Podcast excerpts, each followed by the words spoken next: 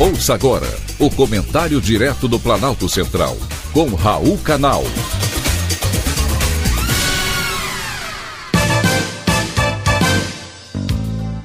Queridos ouvintes e atentos escutantes, assunto de hoje: pesquisa vergonhosa.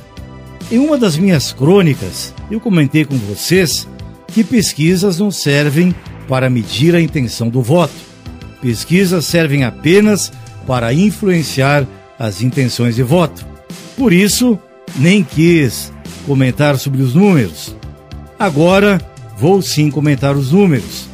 O erro dos institutos de pesquisa não foi lamentável, foi criminoso.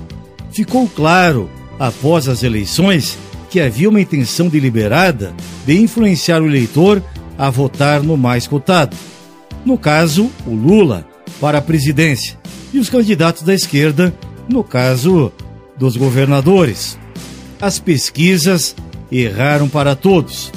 No sábado, véspera da eleição, o Jornal Nacional abriu com a notícia de que a pesquisa do dia dava vitória no primeiro turno ao candidato Lula, com 51% das intenções de voto, numa clara tentativa de manipular o eleitor.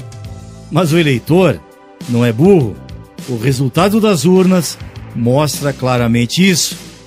O mesmo aconteceu em São Paulo, Rio de Janeiro, Espírito Santo, Minas Gerais e também lá no extremo sul, no meu querido Rio Grande do Sul. Todos os institutos erraram feio. Em São Paulo, por exemplo, nos últimos cinco meses, Fernando Haddad, do PT, liderou fácil nas intenções de voto. Em agosto, tinha 32 contra 17% de Tarcísio de Freitas. Bem diferente do resultado nas urnas, que deu 42,59% para o candidato do presidente Bolsonaro, contra 35,46% para o candidato do Lula. Se você não compreender a manipulação das pesquisas, eu sinto muito. E se essa manipulação foi feita de forma criminosa, ela tem que ser apurada. As pesquisas em nenhum momento apontaram a realidade. Erraram feio e sempre, invariavelmente, em benefício dos candidatos de esquerda. Institutos de pesquisa e a mídia precisam assumir a responsabilidade da informação correta e verdadeira. Os veículos têm que adotar uma atitude séria e fazer o seu dever de jornalismo com credibilidade e isenção.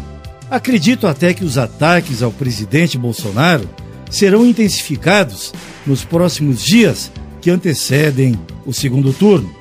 O desespero aumentou, mas, como eu disse, e na mesma proporção, a consciência do eleitor também aumentou. Foi um privilégio ter conversado com você.